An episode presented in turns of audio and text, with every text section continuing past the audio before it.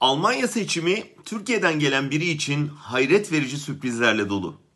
Bir defa en şaşırtıcı olan 16 yıldır iktidardayken ve ülkenin çoğunluğu bırakma diye baskı yaparken kendi isteğiyle tahtını bırakan bir lider görmek. Taht dediğime bakmayın. Merkel hayatında bir kere tahta oturdu o da Erdoğan'ı ziyaretinde.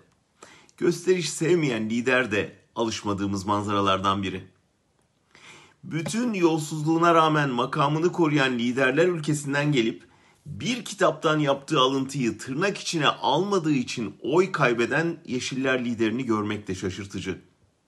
Belki daha da şaşırtıcı olan o liderin seçimde partisinin oyunu %5 artırdığı halde daha sayım sürerken ortaya çıkıp birinci parti olamadık hata bende açıklaması yapmasıydı. Olacak iş mi? Bitmedi. Sandıklar kapandıktan 3 saat sonra seçimde yarışan tüm partilerin liderleri bir televizyon stüdyosunda bir araya gelip sonuçları yorumladılar. Bu da geleneksel bir buluşma.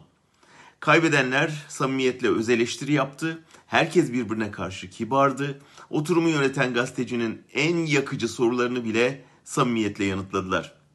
Hangi partinin kiminle hangi ilkelerde buluşabileceği, hangi tavizleri vermeye hazır olduğu canlı yayında tartışıldı. Adeta koalisyon pazarlıkları bu yayında başladı.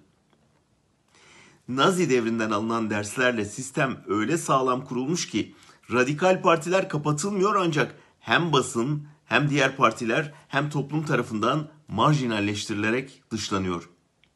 Öte yandan baraj altında kalsalar bile eyalet düzeyinde başarı gösterdiklerinde meclise vekil gönderebiliyorlar. Böylece meclis bütün sesleri kucaklıyor. Şimdi Alman siyasetinin bir başka klasiği başlayacak. Partiler uzun ve yoğun bir görüşme trafiğiyle uzlaşma arayacak. Karşılıklı tavizler sonucu asgari müşterekler belirlenip hükümet kurulacak. Ayrılan kadın başbakanın yerine bir kadın başbakan yardımcısı olacak. Ve Almanya istikrar içinde değişimin yeni bir örneğini daha ortaya koyacak.